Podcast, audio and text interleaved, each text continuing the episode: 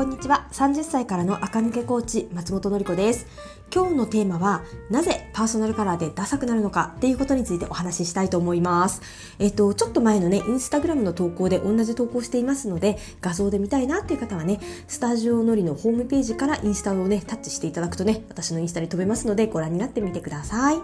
では話のスタートはですねパーソナルカラー診断を受けた人って逆にダサくなってない？とかね。あとはパーソナルカラーのアナリスト自体がダサいんだけど本当に大丈夫？みたいなことがねネットにね書いてあったりするんですよね。でもう私これすごくね耳が痛くって私はね昔ねこの状態に陥っていたんだと思うんですよね。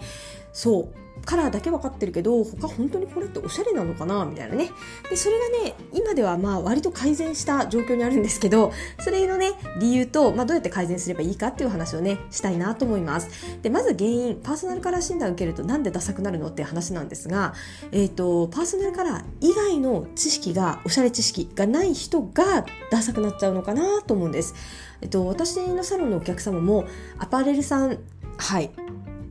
いらしてくださるんですよ。ありがたいですよね。の方もいればあの他の会社あとは一般の主婦の方なんてもちろんたくさんいらっしゃるんですよね。でやっぱアパレルの方はね皆さん総じておしゃれさんです。でそういう方ってパーソナルカラーの知識が入ってきたところで他のおしゃれ知識のうちの一つとカウントするのであ迷った時はストールちょっと似合う色の方にすればいいのねとかメイクの色ちょっと工夫してこういう色を着ちゃえば大丈夫なのねってそういう風にね使っていくんですけど多くの場合はおしゃれの知識なんてね私も含めて昔の私も含めてねないじゃないですか。なのでぼやっとねなんとなくお洋服ってこうなのかなっていうところにズドーンとねパーソナルカラーみたいな理論立てたような知識が入ってくるとみんなねそこだと思ってねその一本柱でおしゃれをなんとかやりくりしようとするんですがそれが良くないですよね。そうその一本柱だと総合的におしゃれにはならないんです。じゃあおしゃれレベルが100みたいなねこういうアパレルのね人たちとかってどういうふうにおしゃれ知識を持ってるのかっていうといくつもある中の一つの知識がパーソナルカラーじゃあ他にはパーソナルカラー以外にヘアメイク素材合わせとかねトレンドの知識もあるしアクセサリーのねテイストの知識もあるしデザインでファッション系統っていうのはこれはカジュアルなのか、えっ、ー、と、きれいめなのか、切れかなのか、コンサバなのか、マニッシュなのかみたいなね、そういうこと。そして色合わせ。これとこの色って合わせない方がいいなと。これとこれ合わせたら子供っぽいなとかね。あとはコーデのバランス。ちょっとトゥーマッチすぎるな。フリルとリボン全部ついてるトゥーマッチだな。そういうことですよね。とかが総合的になんとなく理解ができてる人たちの頭の中にパーソナルから知識が入る分にはダサくなることなんてねもちろんないです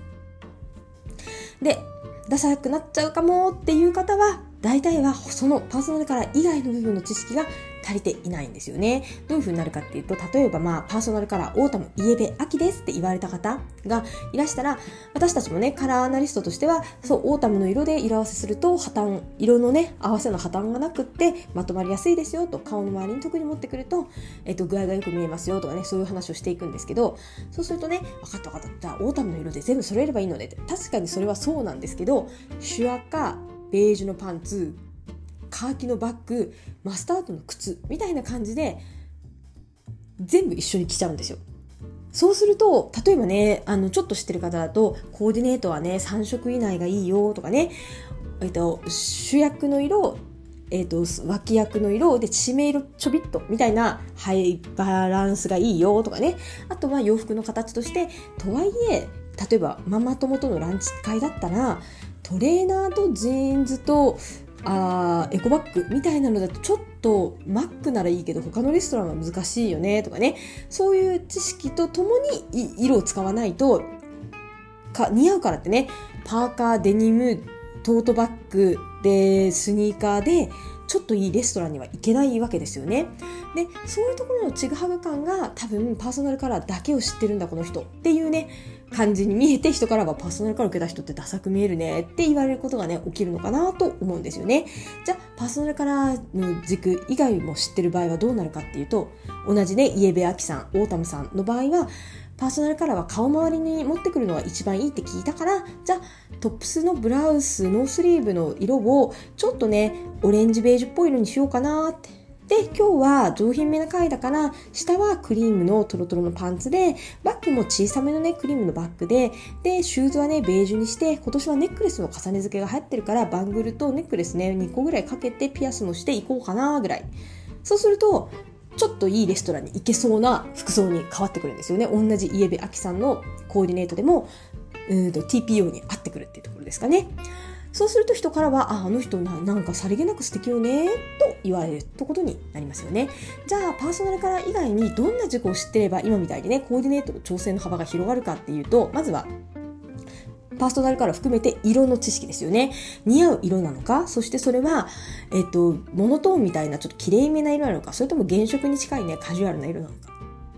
そして素材感。ツヤツヤっとしたね、あのー、綺麗めな素材なのか、それともね、デニムみたいなね、ガサガサした素材なのか、デザインも見る癖が必要ですよね。似合うデザインなのか、そもそもね。そしてそのデザインは、ポッケが大きかったりするとカジュアルですよね。で、あとは、ダボダボでもカジュアル。で、体のライン通りにダーツが入ってたりすると、それは綺麗めのデザインになってきますよね。で、ヘアメイク。可愛く見せたいヘアメイクなのか、美人に見せたいヘアメイクなのか、アクセサリーは重ね付けしたりする、どういう系統？ね。同じコットンのワンピースでも、ちょっとね、あの、リゾートっぽく見せるのか、それとも格上げのためにね、小ぶりなアクセサリーで上品めに抑えるのかとかね。そして、靴とカバンの合わせそしてファッション系統を最終的にどう持っていくのか切れ味とかマニッシュとかちょっと前にね一緒にやりましたよねあれあれを脳内に入れとかないと今日の完成形はこれって決めとかないとチグハグになってくるんですよ。で、トレンドも大事ですよね。で、トレンドは何より何度もよりボトムスの丈が一番大事なので、ボトムスの丈ってこれで合ってたっけと変なところで止まってない？今は。そんなにね、ふくらはぎ丈とか流行ってないしなとかね。そして色合わせ。さっき言ったそれプラス色数が最終的に合ってるの。そしてコーデのバランス。です。えっ、ー、と、綺麗め100%だと仕事終わりに見えるし、えっ、ー、と、カジュアル100%だと子供っぽくなっちゃうんで、そこのバランスで綺麗め多めでカジュアル少なめの7、3ぐらいで全体をまとめるといいバランスだよっていうね、ものがね、ありますけど、そうなっているのかなとかね、こういったことをね、複合的に網掛けしていって、コーディネートを作るんですよね。で、これができる人は、あんまりこんなこと考えてないけど結果そうなってるってことが多くって私みたいにねもう知識ゼロからやるって人は一個一個の要素を脳内に描いてこれでこれでこれこうだから多分こうだな。で、やると1個ずつコーディネートが完成していきます。で、これ多分ね、繰り返していくとあんまり考えずにできるようになるし、ちょっとね、ルールから逸脱してもバランスよく収めるみたいなことができるようになるのかなとは思うんですけど、こんな感じで、パーソナルカラー以外にもおしゃれのためのね、頭に入れとくべき軸っていろいろあるんですよ。で、でこれがね、男性バージョンはさこの間言ったね MB さんメンズバイヤーさんめちゃくちゃよくまとめてるんですけど女の人バージョンってねいまいちやっぱりまとまってなくってそうなのえっ、ー、とまとまってないんですよね本当に洋服も多種多様だから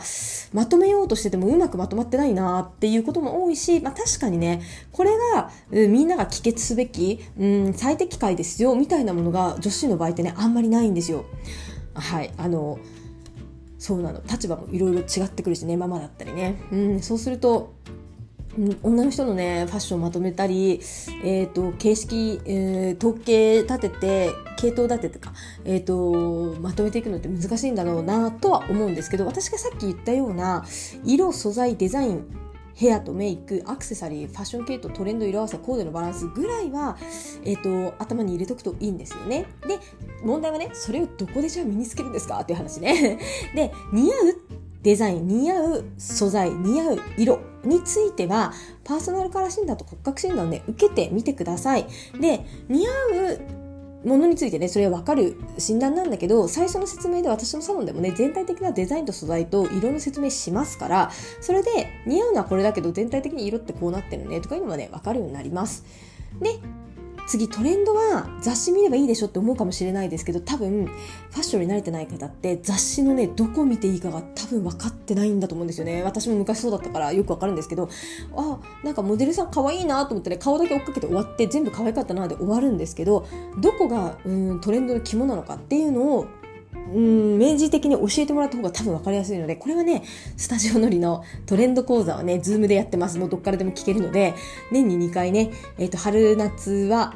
4月かな。で、秋冬は10月ぐらいにね、あの、トレンド講座をね、やってますので、えっ、ー、と、それを聞かれてください。そうするとね、あ、ここ見るんだとかね、あ、去年とこれが違うのねっていうのが少し分かりやすくなりますね。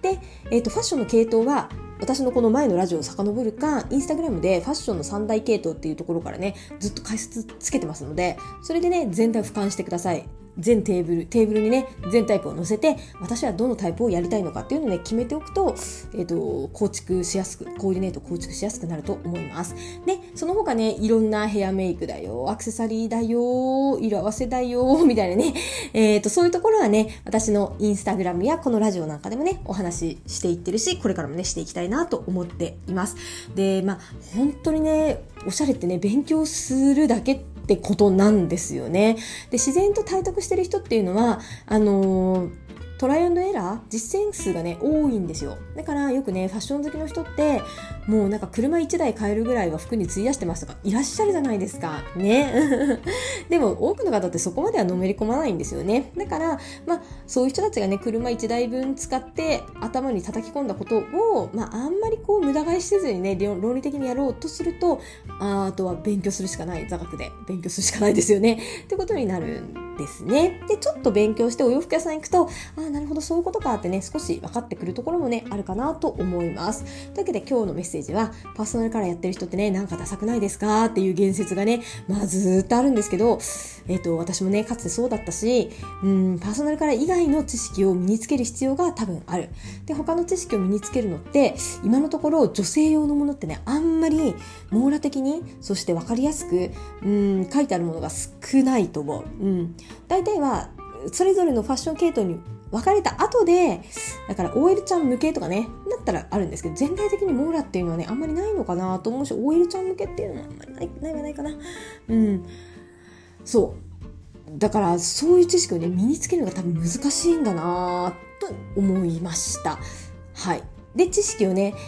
えーと、私が得た知識はこうやってね発信していきたいなと思うのでもうちょっと知りたいなっていう方はねフォローしてこれのラジオを聞いたり、えーと、インスタや私のホームページのねブログなんかをねご覧いただけたら嬉しいですそれでは